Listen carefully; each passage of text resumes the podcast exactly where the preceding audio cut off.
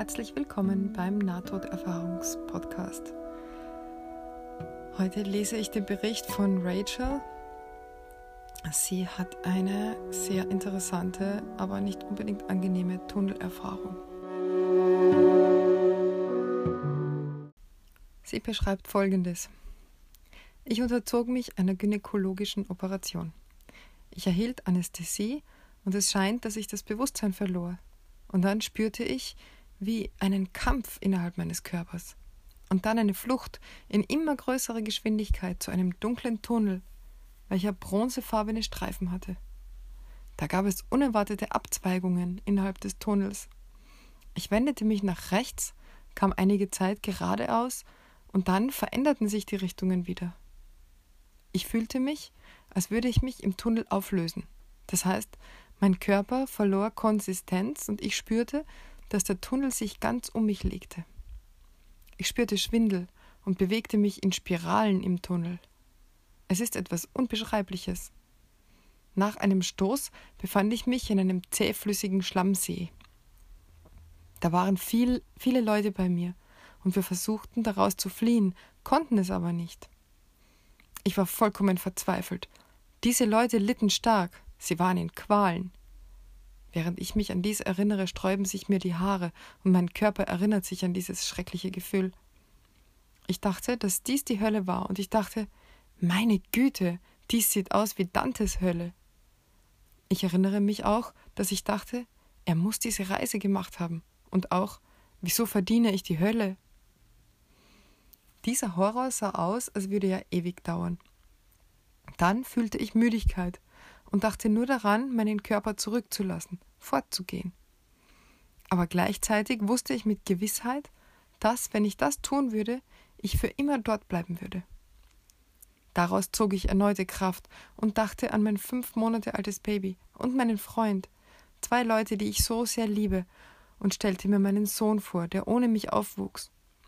Ich sagte, nein, ich will nicht bleiben. Ich spürte auch, dass ich einen Zweck hatte, eine Mission in diesem Leben, die noch nicht erfüllt war. Das war keine Arbeit, die ich beenden musste, sondern eher eine Stufe, die ich in diesem Leben erreichen musste, eine Form spirituellen Wachstums. In dem Moment entkam ich dem Schlammpfuhl, dieser unbeschreiblich schrecklichen Substanz. Im gleichen Moment, mit unglaublicher Geschwindigkeit, stieg ich nach oben und fand ein weißes Licht.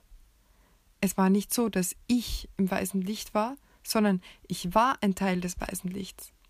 Für eine Sekunde war ich Teil des weißen Lichts, und dann, scheint es, stieß es mich wieder zurück. Ich traf es, und da war etwas wie eine Wand, eine energetische Wand, eine Energie, die ich mit dem vergleiche, was ich fühlte, als ich zum ersten Mal meinen Freund berührte. Es war die gleiche Substanz.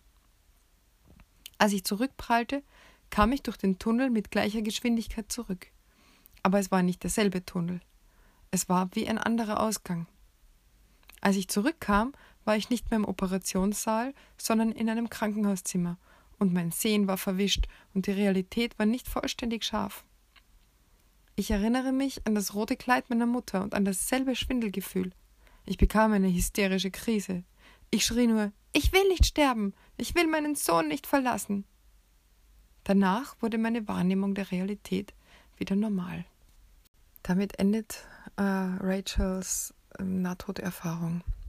Ja, also sie hat da offensichtlich, sie sagt selber, ein höllisches Erlebnis. Das ist nicht ganz selten, also es kommt immer wieder mal vor. Man sieht nicht immer nur schöne Sachen und liebevolle tote Verwandte, sondern manche, ich habe eh schon mal eines vorgelesen mit so Kreaturen, nichtmenschlichen Kreaturen, die nach der sterbenden Person versucht haben zu greifen im Tunnel. Und hier ist auch wieder der Tunnel, der sehr, sehr eigenartig ist und sehr vielseitig. Also der hat irgendwie verschiedene Arme und ähm, sie kann sich nach rechts, sie kann nach rechts abbiegen und dann verändern sich die Richtungen und dann fühlt sie sich, als würde sie sich auflösen im Tunnel. Ähm, sie beschreibt ein bisschen später unten, äh, sie, sie hat, also die Materie verändert sich und wird so durchsichtig und, und löst sich auf und der Tunnel legt sich um sie. Also sie wird vielleicht sogar so zum Tunnel. Ähm, und dann ist sie äh, in diesem Schlamm, in diesem komischen Schlammsee, wo sie nicht raus kann und die Leute, die da sind, auch nicht und alle wollen irgendwie raus und können es nicht und ähm, ja, und fühlen sich unwohl und haben schreckliche Gefühle. Und sie sagt, das ist immer noch so. Also wenn sie sich daran jetzt erinnert, hat sie immer noch, also kann sie das Gefühl total wieder, wiederbeleben. Und sie kommt erst raus, als sie an ihren Sohn denkt, an ihr Baby und an ihren Freund, die sie liebt und die sie nicht verlassen möchte. Und erst da kann sie quasi ins Licht gehen. Ähm, sie schreibt später, ich sah das, von dem ich annehme, es sei die Hölle, wobei ich denke, dass die Leute dorthin gehen, wenn sie durch ihren eigenen Willen dort festgesetzt werden. Also das bedeutet irgendwie, dass die Hölle, so wie sie das erlebt hat, etwas ist, wo man sich auch aus eigener Kraft befreien kann, irgendwie. Aber ich erkannte, dass das, was mir Kraft gab, zurückzukommen, meine persönliche Erkenntnis war. Es ist ein Klischee, aber es war noch nicht meine Zeit. Also sie, sie sagt, ich weiß, ich kam zurück wegen meiner Liebe zu meiner Familie und mir selbst. Ja, also das ist, ähm, und sie hofft, wenn sie wieder stirbt, das nächste Mal dass sie wirklich ins Licht gehen wird und nicht an einen anderen Ort. Und sie weiß, es hängt davon ab, wie weit sie in diesem Leben geht. Es hängt vom Wachstum und der Befreiung ab, die sie erreichen kann. Das sagt sie ganz klar und deutlich. Das hat sie anscheinend irgendwie äh, in Erfahrung gebracht während, des, während diesem Erlebnis. Außerdem beschreibt sie noch, wie sie in ihrem weiteren Leben die Auswirkungen von dieser Nahtoderfahrung spürt. Sie sagt, ich habe unglaubliche Déjà-vus. Ich kann jetzt wissen, was eine Person, die bei mir ist, als nächstes tun oder sagen wird. Denkt nicht, ich wäre verrückt. Ich bin jetzt viel selbstsicherer. Zum Beispiel, ich denke nicht, dass mir oder nicht mehr, dass mir Unfälle oder schlimme Dinge zustoßen werden wie zuvor. Ich habe Vertrauen, dass alles gut ausgeht, sogar wenn die Dinge schlecht stehen. Ist das nicht interessant, wie viele Leute nach einer Nahtoderfahrung in irgendeiner Art und Weise übernatürliche oder ähm, sagt man denn da, also übernatürliche Fähigkeiten entwickeln. Ja, entweder so, wie sie sagt jetzt, sie kann wissen, was eine Person als nächstes tun oder sagen wird.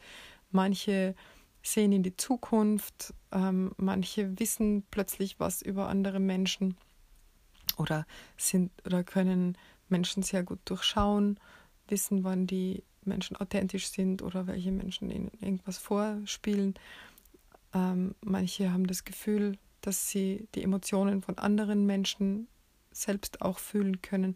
Da gibt es sehr viele, ähm, da gibt es sehr viele Superkräfte, möchte ich fast sagen, die sich daraus entwickeln. Ähm, tja, das sind so die positiveren Auswirkungen. Negative Auswirkungen gibt es natürlich auch, vor allem wenn das jetzt so Erfahrungen sind, die, die schrecklich sind, also so wie sie das mit dem Schlamm hat oder die andere, die beschrieben hat, dass sie da, dass da irgendwelche äh, Kreaturen hinter ihr her waren, die haben immer noch, auch nach vielen Jahren, schreckliche Gefühle, wenn sie daran denken, also fast traumatische und Angst. Ähm, die eine Person hat beschrieben, dass sie ja über jahrelang hat sie immer noch an dieser Tunnelerfahrung gehadert oder mit dieser Tunnelerfahrung. Aber natürlich gibt es auch welche, die nach so hellen Erfahrungen auch viel Angst erleben, im, nachdem sie wieder zurückgekehrt sind. Also so wie sie ja auch sagt, immer wenn sie sich daran erinnert, dann stehen ihr jetzt noch die Haare zu Berge. Äh, und da gibt es einige, die so unangenehme Erlebnisse hatten. Eine sehr interessante lange möchte ich dann mal in, einem gesonderten, in einer gesonderten Folge vorlesen. Ähm, die ist ganz stark, also der hatte ein ganz starkes Höllenerlebnis mit richtigen unangenehmen Erfahrungen und hat sich davon auch, glaube ich, nicht so richtig erholt. Ja, also das gibt's auch. Aber sie kommt ja dann raus aus diesem Sumpf und kommt tatsächlich ins Licht und fühlt da eine unsichtbare Barriere und das Licht stößt sie zurück und dann saust sie durch den gleichen Tunnel wieder zurück und wacht auf. Und als sie sich dort nochmal schwindlig fühlt, da schreit sie dann, nein, ich will nicht sterben, ich will meinen Sohn nicht verlassen. Und ähm, dann wird die Wahrnehmung wieder normal. Sie erzählt das dann auch ihren Verwandten, die da im Krankenhaus bei ihr sind, und die glauben ihr auch, was jetzt auch nicht immer der Fall ist. Ihre Schwester und ihr Schwager, die sehr spirituell sind, die glauben ihr aufs Wort und bestätigen sie da auch und ähm, sie hat da, also sie hat da jetzt auch keine Hemmungen, das anderen zu erzählen, wenn sie das Gefühl hat, dass sie diesen Menschen vertrauen kann. Allen erzählt sie das natürlich nicht, aber was erzählt man denn schon allen?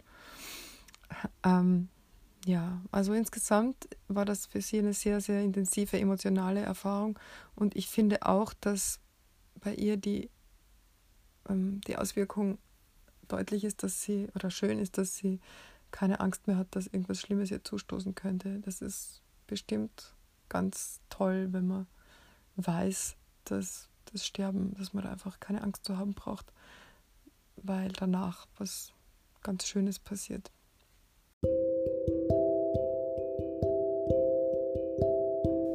Das war die Nahtoderfahrung von Rachel. Äh, ja, wenn ihr mir schreiben wollt, dann macht das gerne unter nte-podcasts.gmx.net. Ich freue mich über Feedback, ich freue mich über Berichte. Ich interview auch gern jeden, der ein, selbst eine Nahtoderfahrung hatte oder jemand, der mir erzählen kann von jemandem, der eine Nahtoderfahrung hatte. Also schreibt mir gern, ich freue mich über Post und über Feedback. Vielen Dank fürs Zuhören und bis zum nächsten Mal.